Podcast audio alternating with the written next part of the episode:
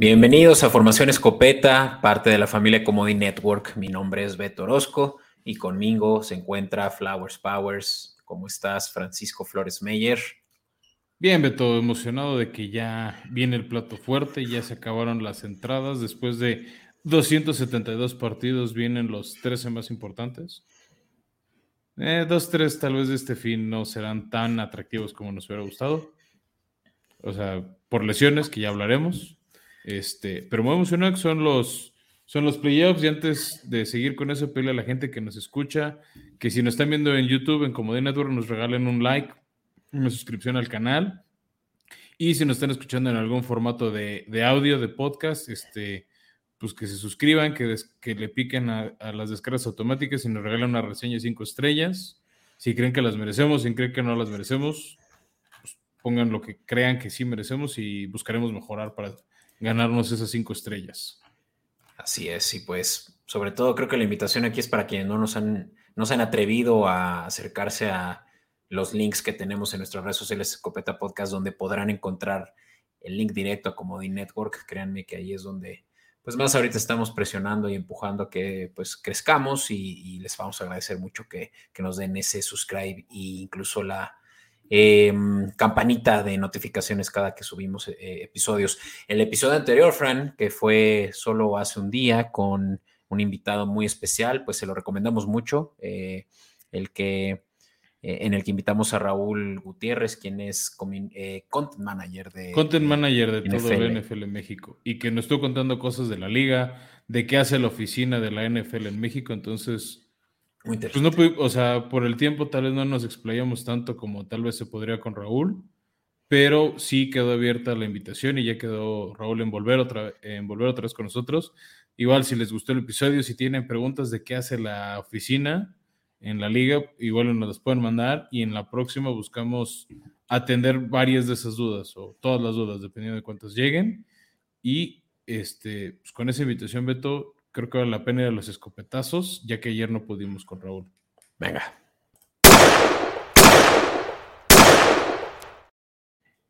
Bueno, el fin de semana, cuando acaba la temporada, al día siguiente se vuelven para muchas personas en días oscuros porque desgraciadamente pierden su trabajo, ¿no? Suelen ser entrenadores que no desempeñaron como esperaban, quisieron tal vez enojar a algún dueño que tenía una relación rota o todas las anteriores un caso que de hecho detonó desde el domingo en la noche fue el de Lobby Smith con los Texans.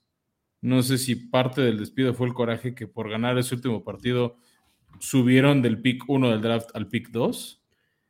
sí, me late que sí fue retribución, ¿no? Que Lobby Smith ya, ya estaba notificado, yo creo, y pues les hizo la maldad a los Tejanos eh, con ganarles a los Colts eh, sobre todo de último momento 32-31, y eso pues eh, les evitó tener la primera selección del draft.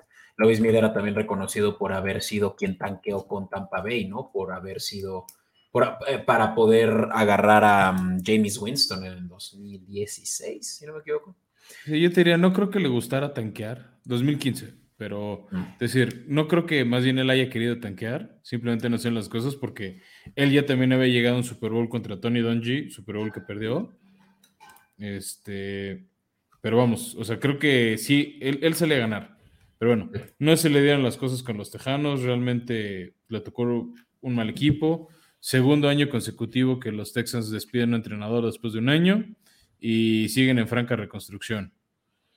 Sí, y pues lástima en con este récord 3-13, pues sí, creo que no había, 3-13-1, creo que no había mucho que justificar, excepto pues que es el segundo coach que corren en dos años, ¿no? Y más bien es, no hay un proyecto, ¿no? Porque, por porque hay equipos que sí se avientan un año, dos años malos, pero si ves un proyecto, si ves, o sea, por ejemplo, Robert Sala con los Jets, ¿no? El primer año fue malo, el segundo, ok, no llegan a playoffs, pero sí vimos progreso. Exacto. Oye, pues de uno que creo que sí le dieron suficiente chance, Cliff Kingsbury de los Arizona Cardinals, también despedido, tras cuatro años como head coach. Sí, yo creo que él sí le habían dado cuerda. Eh, nunca pudo con Kyler Murray, esa es la verdad. Este, le dieron extensión muy fuerte antes de que iniciara esta temporada, todo el mundo sabía que no la iba a, cumplir. De hecho, se fue él y Steve Kime, su, gerente general. Este, y vamos a ver quién llega a entrenar a Kyler Murray, porque ese es el reto, ¿no? Eh, o esa fue la decisión que tomó el equipo de, de Arizona, de quedar, bueno, por la lana del contrato era medio evidente que se iban a quedar con Kyler Murray. no creo que nadie con su historial reciente de lesiones hubiera querido absorber ese contrato. Entonces, este, pues vamos a ver quién llega a, este equipo. Creo que primero llegará el gerente general y ese gerente será quien escoja su nuevo entrenador. Ahora, creo que el gerente, ah, sí, tú lo dijiste, el gerente general actual eh, acaba de retirarse. Entonces, sí, Steve Kimes se llama. Steve Kimes, sí, entonces ya será gerente general quien tendrá una chamba de traer al nuevo head coach. Mm, me llama la atención, ¿no? Que van a decidir hacer con Kyler Murray, que está. No, pues se va a quedar. O sea, más bien es. El, gerente general sabe que tiene que encontrar a alguien que pueda operar con, con Kyler. O sea, ese es el día. Oye, pues. Y, nada más para cerrar, Beto, antes, son cinco entrenadores en total en jefe que ahorita están, o cinco equipos en busca de entrenador. Este, porque ya habían corrido a Nathaniel Hackett de Denver, a Matt Rule de, los Panthers y a Frank, bueno, no, Frank Reich no cuenta porque en teoría Jeff Saturday sigue teniendo trabajo. Y se me está olvidando un equipo, son yo eran cinco los que están buscando entrenador, pero. Mm, sí, son cinco y es que los Colts lo estábamos dando como, como un hecho. sí, o sea, oficialmente los Colts tienen entrenador, pero no tienen entrenador. Pero no han anunciado que va a ser Saturday el, el, head coach el próximo año. Él quedó como interino. ¿No? Sí, entonces en teoría son esos cinco equipos los que están buscando entrenador. Hay otros equipos, ya después lo hablaremos en el offseason, que corrieron a coordinadores, varios equipos, este, varios entrenadores ofensivos. Coordinadores ofensivos es lo que más ha habido en temas de bajas.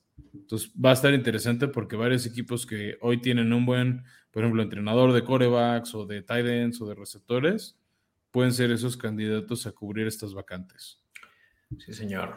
Oye, y pues hablemos de, ahorita decías inoperables, inoperables actualmente los eh, Dolphins que con todo y que sí están en playoffs, pues son los menos favoritos en, en el matchup que traen contra su rival, los Bills. Ya platicaremos de esa línea y cómo se separan. Y es que si de por sí traían desventaja, con Tua Tagovailoa ahora sí oficialmente fuera contra los Bills este domingo por la, al mediodía, eh, pues ya pone la situación de Bills muy compleja, ¿no? ¿Qué pasa? Tua Tagovailoa sigue en el, promedio, en el eh, protocolo. protocolo. de, conmociones, pues sí, a ver, es por su bien, es por su salud. Sí, sí, sí. Pues esto ya es por cuidar su calidad de vida, o sea, son desde esa lesión que tuvo contra Cincinnati en semana 3, si mal no recuerdo, la, o sea, la semana de la liga, o 4, no, semana 4. O sea, ya, ya se decía, es que aquí está la carrera de Tua, en esa otra lesión horrible en el estadio de, en el Paul Brown, en el estadio de los Bengals. Si imagínate, decíamos eso y tuvo dos más después.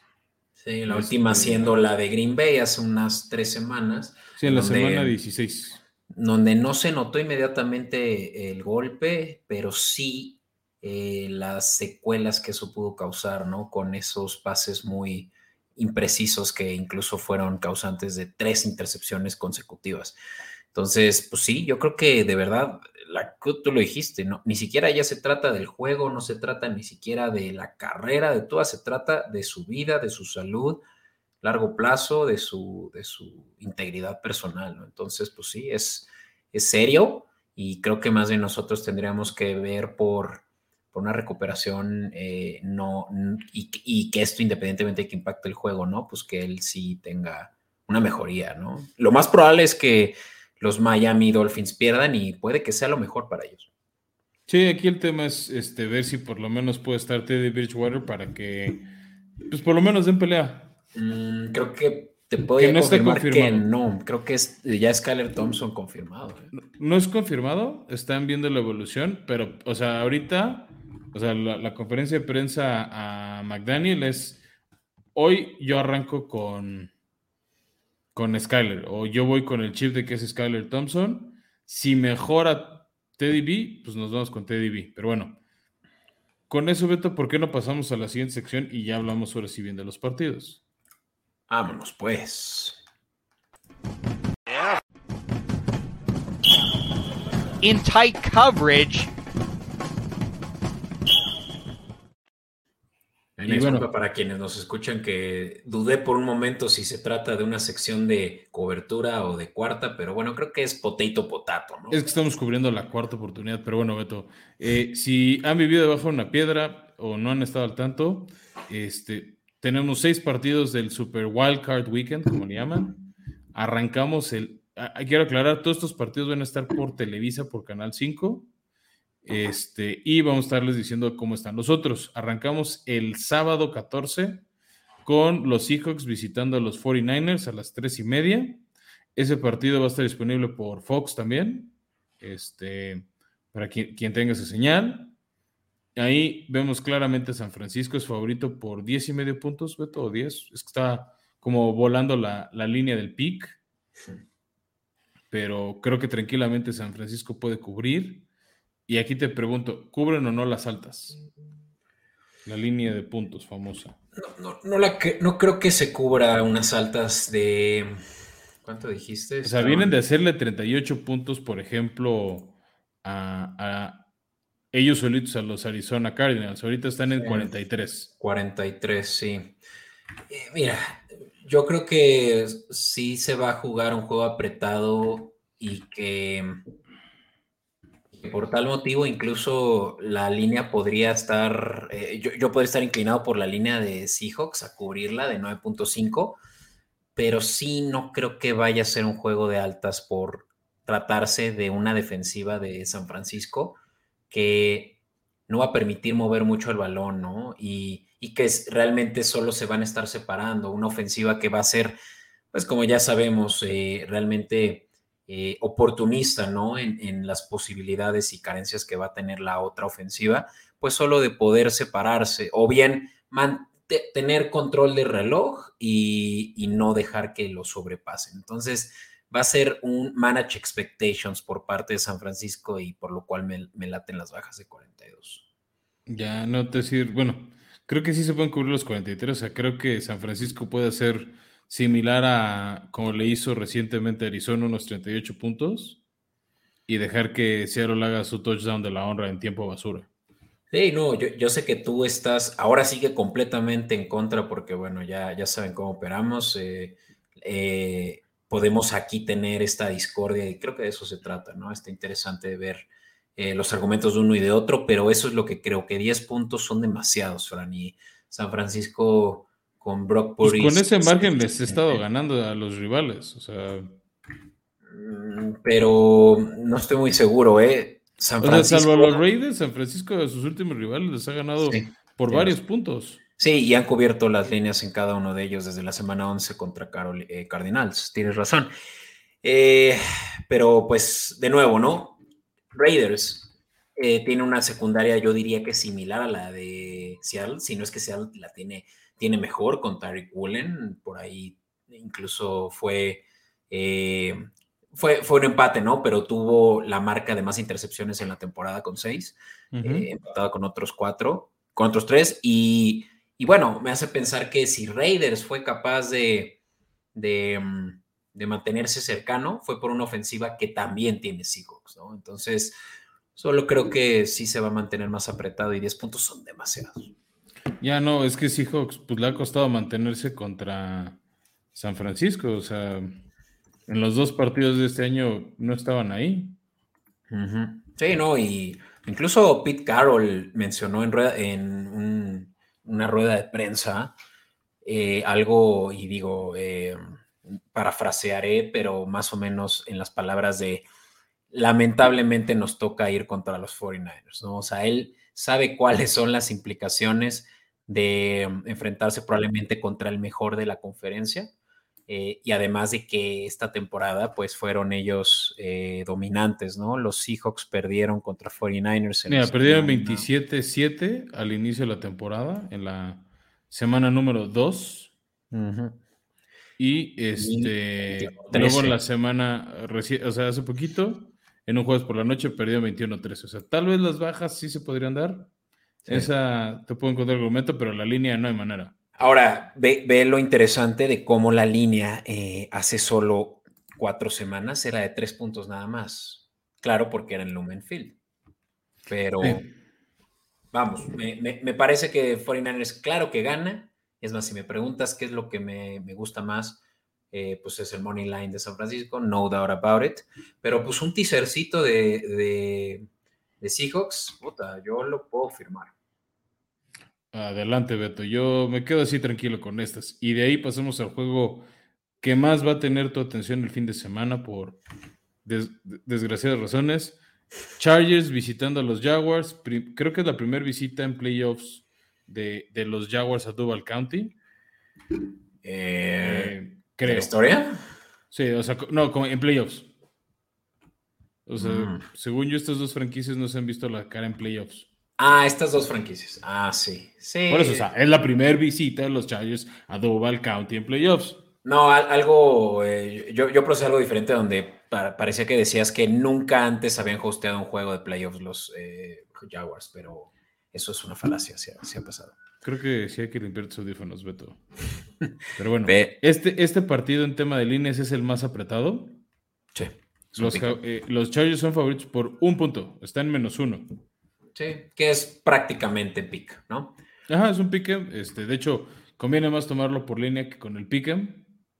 Este, creo que aquí influye un poco que Chargers acabó el año con mejor marca que los Jaguares en tema de victorias. Este, de todos modos, Jaguares creo que tiene lo que tiene Jaguares positivo es experiencia en el lado de los entrenadores. Doug Peterson, de hecho, es campeón de un Super Bowl hace cuatro años nada más, es, mientras que los Chargers, su equipo de entrenadores son novatos, ¿no? Estuvieron en el equipo, varios estuvieron en el cuerpo de entrenadores de los Rams que llegaron a un Super Bowl este, y perdieron contra Bill Belichick. Entonces, algo conocen. Lo que sí veo es más experiencia en campo del lado de, de Chargers, de varios jugadores, no de todos. Mientras que Jaguares, lo dijimos en el episodio anterior, es un equipo muy novato, con mucha gente joven, este, que vamos a ver cómo reaccionan ante esta presión, ante este escenario. Lo que sí creo, por cómo han estado estas dos ofensivas, por cómo están operando estas defensivas, son las bajas de 47, son las que más me convencen de este partido. De hecho, un 47 y medio para ser exactos. Este, y yo sí me inclino por los Chargers por el talento. Ok, hay que, hay que tomar en cuenta que a, a, la hora de esta grabación, Mike Williams todavía no está confirmado que jugará. Y creo que eso es un factor importantísimo. Sí, aunque Keenan sí está. Y va a estar este, también Austin Eckler, que, ha venido a buen ritmo. Yo diría que si están ustedes, escuchas, así como Fran, eh, convencidos de que gana eh, Chargers, yo apostaría ahorita antes de que se haga oficial que Mike Williams no juega, cuando puede que ya la línea se mueva. Pues mejora, si estás convencido de Chargers y si inclina a fuego jugadores, te conviene.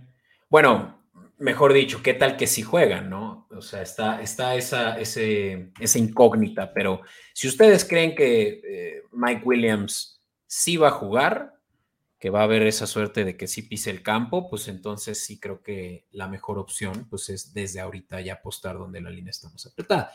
Por el contrario, si se ve muy negro el panorama y no va a jugar, pues entonces sí espérense, ¿no? Eh, yo, sin embargo, Fran, me siento convencido de que Jaguares va a ser capaz de ganar y por, por supuesto, por lo tanto, de cubrir, porque tienen el factor local, que por lo menos si esto es un promedio de la liga, eh, esto representa unos tres puntos de diferencia a favor del, local y que pues aquí prácticamente te lo están regalando, ¿no? Con este pick'em. Eh, y además de que Jaguares es, eh, tiene una mejor marca en, términos de puntos anotados por partido. los Chargers anotan 23 por partido y los Jacksonville Jaguars 24 y créanme que eso sí hace una diferencia. Y eh, también en puntos permitidos, donde sí es mucha la diferencia. Jaguares permite no más de 20.6 puntos y los Chargers hasta 23 puntos. Entonces, me parece que esos son argumentos como para poder decir, bueno, a ver, factor local, factor, eh, Jaguares tiene mejor defensiva, ¿no? Según esta Eh. estadística. Eh, Y factor coaching, que creo que también Stanley ahorita está con mucha presión y Doug Peterson está siendo considerado incluso un head coach del año, ¿no? yo te diría, creo que ya no hay presión para Stanley en el tema de coacheo. O sea, si me esa experiencia, sí. Pero en tema de presión, Stanley ya llegó a los playoffs, que era lo que le pedían. Si pierde contra los Jaguares, yo creo que van a haber eh, conversaciones en el front office de qué tenemos enfrente de nosotros con el uno de los mejores talentos, mejor roster de la liga y perdiendo ante unos Jaguares de 9-8 victorias, derrotas. Es que Solo- justo le dijiste, teniendo un gran roster enfrente, por eso yo me voy por los Chargers. Está bien, pero bueno, Pero yo, ya, yo solo tú le digo vas a Jaguares, vas a defenderlos ¿no? a muerte. Está bien, pero bueno. eh, De vamos ahí al siguiente, ¿va? Pasemos al domingo, arranca al mediodía por Fox. Este, la masacre de los Bills a Delfines. Oye, y aquí timeout rápido. eh, todos los juegos también están eh, sí, ya dijimos por el sintonizados. 5. Ok, por el 5. Este. De todo. Parece que no estás poniendo atención. Pero bueno, arrancamos. La línea sale Bills por 13 puntos favorito. Había arrancado en 10 y medio puntos. Ya cuando se confirma que Tua no hay manera y el riesgo de Teddy Bridgewater eh, sube a 13 puntos. Si está en 13-14, todavía tomaría Bills favorito en tema de puntos. Creo que van a salir a atropellar a Miami. Esa ofensiva es muy inoperante. Por eso mismo me inclinaría por las bajas de 43 y medio. Creo que cuando Bills tenga una ventaja cómoda, que se sienta intocable por los Dolphins, similar a una, hace una semana contra Patriotas, van a aflojar el ritmo, no se van a exponer a lesiones, este, se la van a negar tranquila y Miami no va a encontrar manera de hacerles daño. ¿no? Entonces, ese es el pronóstico. Creo que va a ser un partido incluso hasta rápido. O de- en el sentido de que se va a acabar temprano. O sea, no, no va a acabar a las 3 y fracción como luego suelen acabar los partidos de mediodía. O sea, creo que va a acabar este, cerca de las 3 de la tarde. Ya. Sí, pues. eh, Porque además Miami va a correr mucho. Sí, o sea, me, me parece que va, va a ser un juego muy de, de contacto, de, de, como tú dices, ¿no? De, de correr mucho el balón. Y por eso es que a mí me gustan las bajas. Sí, te digo, las bajas sí. Sí. Este, Pero tal vez la du- o cubren la sea, los Bills. Es lo que te digo. Creo que sí, mientras esté en 13, 14 puntos, sí. Más allá de 14, ya no lo tomaría. Híjole, es que sí, ya más de 14 ya es un mundo y, y sabemos que eso ya es mucho pedir incluso para la mejor ofensiva de la liga. Eh, y tú dirás, ¿no? El factor Hamlin y, y vienen muy motivados, eh, pues de, de el que es ahora sí parece ser su, el Super Bowl que más fácil tienen. Eh, o bien por lo menos eh, el Super Bowl run, ¿no? Eh, y 13 puntos me, asustan, ¿no? Entonces, yo por lo tanto creo que sí recomendaría mejor enfocarse en las bajas, enfocarse en un teaser en donde pueden los Dolphins incluso, no sé, cubrirse hasta unos 17 puntos y ustedes ya con eso aseguran que si no, eso ya es demasiado y, y, y tan tan, ¿no? Y quién sabe, en una de esas juega Teddy y la línea finalmente sí se ajusta más a unos 9, 8 puntitos, ¿no? Por lo menos Eh, ya te es emocionante tu línea, a ver si se cubre o no. Y de nuevo, lo decíamos desde el episodio anterior, pero la secundaria de Bills no está del todo bien, ¿no? Con la eh, falta de Hamlin, con Jordan Poyer todavía tocado. Entonces, Hill y Waddle van a hacer daño. Obviamente estamos esperando que Skyler Thompson sea medianamente competente, pero, No le Pues sí. tengo a eso. pero por lo menos lo suficiente para que sí no se les separen mucho. Entonces, sí, línea, línea cubierta de Miami. Let's go. Ya, ya oyeron, estamos en contra, pero bueno. De ahí pasamos a un partido que en papel, o sea, por las marcas de victorias de estos equipos, no debería ser tan parejo, pero creo que va a ser uno de los más parejos de toda la ronda. Gigantes visitando otra vez este, a los vikingos. Recuerden que este partido en temporada regular acabó 27-24 a favor de vikingos. Creo que aquí es donde se puede dar la sorpresa de los gigantes. De hecho, Minnesota solo es favorito por tres puntos. O sea, solo el factor localía está a favor de los vikingos. Si ustedes creen que Gigantes va a ganar el partido, les recomiendo meter directo el Money Line, paga más 140. Buenísimo. ¿No? Este es un escenario muy posible. Kirk Cousins, a este, perdón, también va por Fox. Fox va a tener el de 3 y media y 12 del día el domingo. Este, yo les diría, o sea, una parte de mí cree que Vikingos va a ganar este y ya. Pero no me sorprendería nada, nada, nada la sorpresa de los gigantes este, en esta ronda por lo mal que ha estado Vikingos, por el daño que le han hecho muchos equipos, por lo diezmada de su defensiva y cómo han demostrado que se puede apagar su ofensiva. Y ahí lo dijiste, Fran, o sea, la defensiva de los Vikings, por lo menos en términos de yardas permitidas por aire, es la penúltima peor.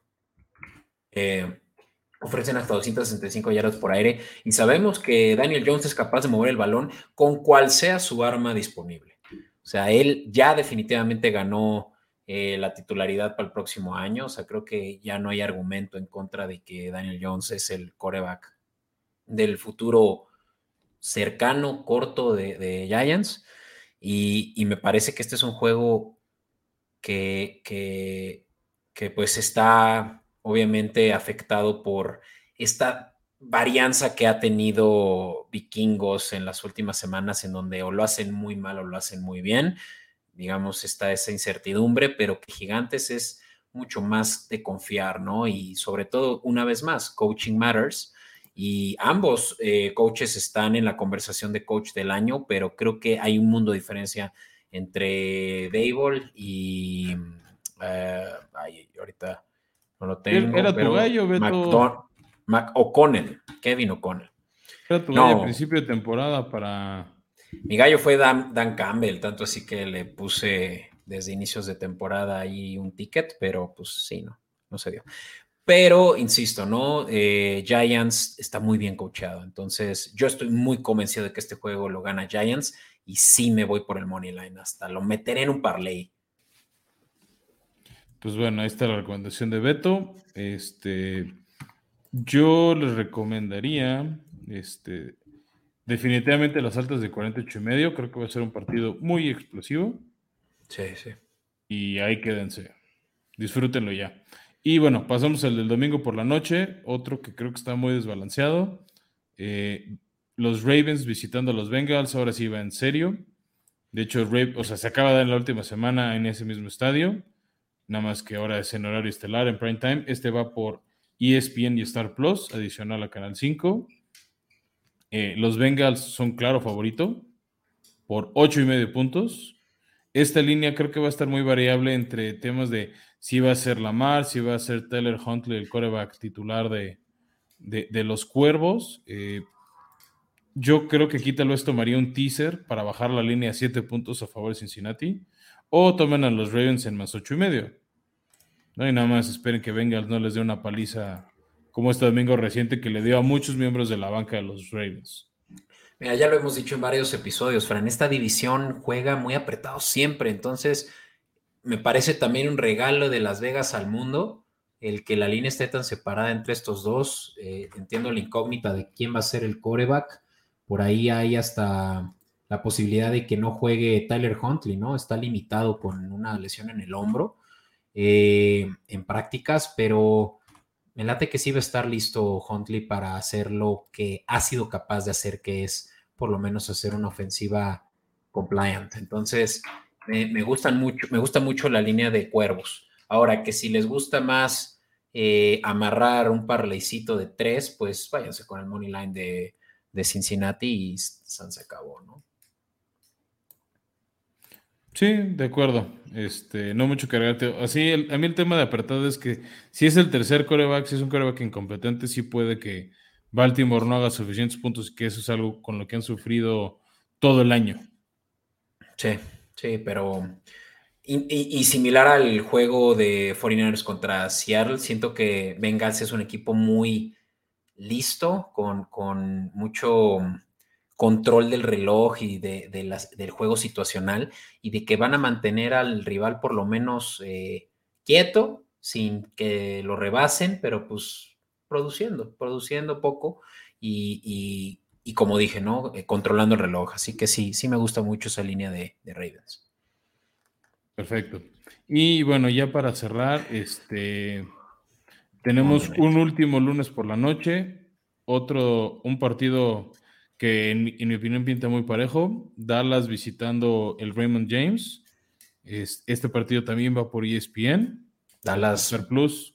Box, para quien no sepa dónde está el Raymond James.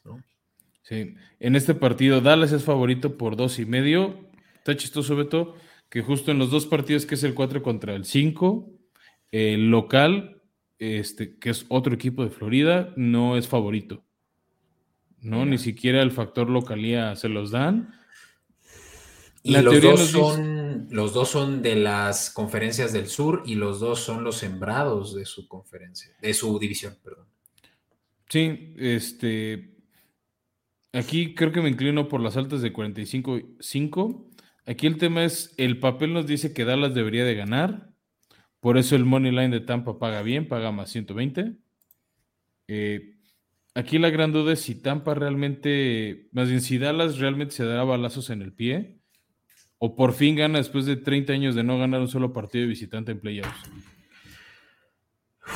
es que este juego también está tricky, ¿no? Porque sabemos que Dallas ha jugado cuando tiene un buen juego uno de los mejores, una de las mejores ofensivas y defensivas overall, pero después de ver eh, juegos como el de la semana 18 contra Commanders, pues claro que levanta preocupaciones, ¿no? Y te voy a decir dónde está la principal, Frank, que la defensiva de Dallas no ha sido capaz de detener el balón por tierra.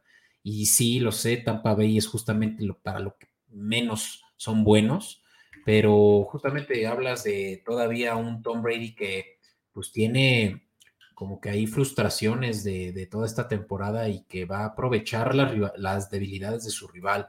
Y esa puede que sea pues eh, pases cortos y, mover el balón por tierra. Un juego muy apretado que creo que se va a también definir en bajas y, sobre todo también en eh, una, eh, una diferencia de menos de tres puntos. Por eso la línea. Sí, aquí yo creo que una de las claves importantes va a ser este. Es que Dallas cometa o no cometa errores. ¿No? O sea, si Dallas sigue cometiendo errores como los ha hecho, por ejemplo, los últimos partidos, esas intercepciones, ya lo hemos dicho, no van a sobrevivir los, este, los, vaqueros, ¿no? En, estas rondas se pagan caro las intercepciones, los fumbles, etcétera.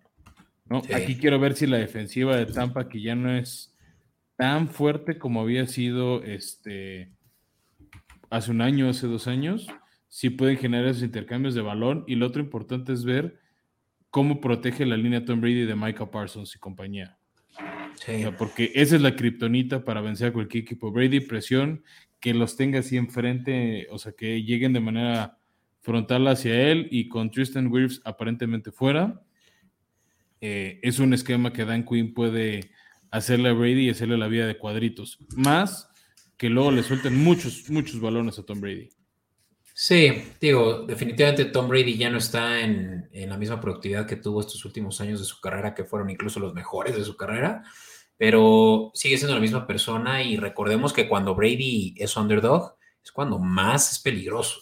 O sea, él sí es de I'll prove you wrong eh, y, pues yo creo que este va a ser ese, ese caso, ¿no? No vamos a hablar mucho de, nuestros picks porque nos gusta dejar a nuestros escuchas con un poquito de de tentativos y para eso en Escopeta Podcast en redes sociales lo van a poder encontrar ya para el domingo por la noche, pero, pero sí, em, digamos, si me dices gana uno, ¿quién de los dos gana? Por lo menos eso sí te puedo decir que Tampa lo gana.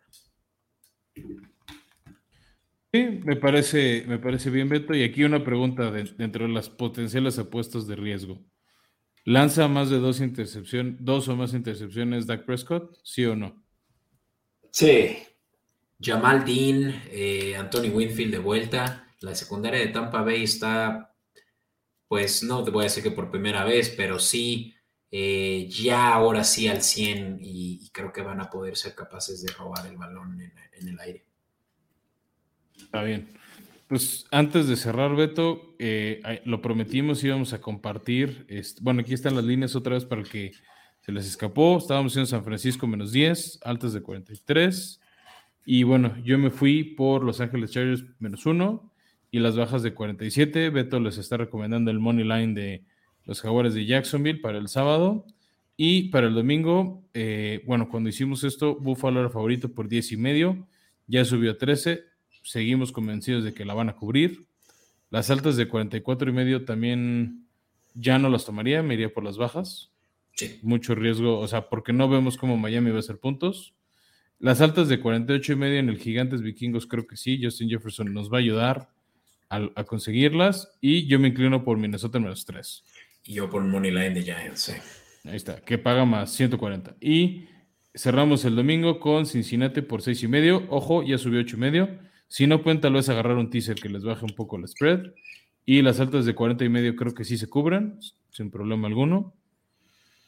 Y bueno, se los habíamos prometido en el episodio anterior. Hicimos el Brain Trust, hubo tres votos, no siempre estuvimos todos alineados, pero hicimos nuestro bracket de playoffs. Y por tres ronda por ronda. a votación tanto tuya, Fran, como mía, como nuestro community manager, el buen Mitch. Sí. Sí, ahí, por ejemplo, yo perdí el voto en la final de conferencia de la americana. Nada más recapitulando, en consenso decimos que pasan Chargers, Cincinnati y Buffalo, lo que nos generaría en la ronda divisional un Chargers contra Kansas otra vez y Buffalo Cincinnati esperando que ver si se pueda jugar. Que ojo, eh, no, es, consenso unánime, yo ahí. No, no, no, o sea, es como fue, o sea, es el voto mayoritario. Sí, sí, sí. Por eso es el consenso, lo que, la conclusión final. Luego tenemos que Tampa le gana a Dallas, ese fue de los de voto dividido. Gigantes le gana a Minnesota, otro voto dividido. Y el que sí fue unánime es San Francisco a Seattle. Lo que nos deja divisional, San Francisco recibiendo a Tampa y Gigantes visitando a Filadelfia. Eh, también fuimos unánime que San Francisco le ganaba a Tampa. En voto dividido, Filadelfia queda eliminado contra Gigantes. Eso es un offset interesante. Si se da, definitivamente sí y nos dejaría una final de conferencia San Francisco contra Gigantes. Del otro lado, eh, unánime, Kansas elimina a los Chargers y en voto dividido, Buffalo le gana a Cincinnati. La final de conferencia es Kansas-Buffalo. Por voto dividido dijimos que Kansas. Del otro, del otro lado, por voto unánime, dijimos que San Francisco. Se repetiría el Super Bowl 54. Nada más que ahora sí tenemos que San Francisco le gana a Kansas City en el Super Bowl 57. ¿eh? y es que ahí también fue dividido y pues eh, tú eres el que está en contra, ¿no? De este resultado final, pero... No, yo voté San Francisco, o sea, ya en ese Super Bowl voté San Francisco. Ah. Yo lo que votaba es que era Buffalo el que iba en vez de Kansas. Correcto, correcto. Sí, pues es... Vamos, eh, sabemos que San Francisco es el mejor de la nacional, incluso no como el sembrado uno, pero sí overall, ¿no? Vienen dominantes, sobre todo a nivel defensivo. Y, de este lado, del lado de la americana, pues tres favoritos, ¿no? Está Cincy, eh, que ganó el corazón eh, de varios y yo por ahí he visto que varios lo están poniendo en la final y me gusta eso, final de conferencia, pero no en este caso. Kansas y Buffalo, que son los otros dos favoritos, pues sí, es que ya lo dijimos el episodio pasado con Raúl también al aire. Eh, pues tienen a los dos mejores corebacks de la liga y eso influye mucho. Pero no para este caso donde Mr. Irrelevant, según Escopeta Podcast, se hace del trofeo Lombardi por, por primera vez en la historia un novato, ¿no? Según nuestros pronósticos. Sí, ojalá. No me desagradaría ver a San Francisco campeón, sinceramente. Ya les toca, la verdad. Este, después de que ganaron cinco Super Bowls, digamos, no en orden, pero de manera seguida, Llevan dos visitas seguidas con derrota contra Ravens y contra Kansas reciente, entonces sería una gran historia ver a Brock Purdy ganar y el fin de la carrera de Trey Lance como lo conocemos. Ya. Oye, y pues voy a dejarles ahí un regalito porque si como nosotros lo anticipamos, los Giants llegan hasta la final de conferencia, pues realmente es que ya los votos de, de quién gana ese juego, pues probablemente sean un, que un momio money line de, Giants por mucho, de más 500, ¿no? ¿Qué, crees que suceda ahí?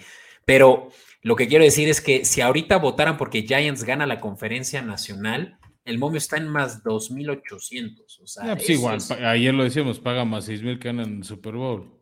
Sí, es, eh, obviamente, muchos ni siquiera lo ven como em, competencia contra Minnesota, pero aquí en Escopeta Podcast vemos que llegan hasta el final de conferencia, lo cual ya tiene un valor. Entonces, solo lo pongo sobre la mesa.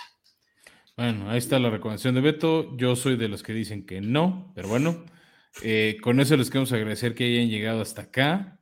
Eh, esperamos con ansias estos partidos. Dentro de una semana estaremos recapitulando los seis juegos, anticipando los cuatro del divisional, que suele ser el mejor fin de semana de la NFL. Esos cuatro partidos suelen nunca decepcionar, a veces las finales de conferencia un poco, pero nunca la divisional. Esperemos este Wildcard Weekend nos regale buenos partidos, algunos sean muy disparejos, como lo hemos dicho, pero bueno, disfrutémoslos, es, ya son de los últimos que nos quedan.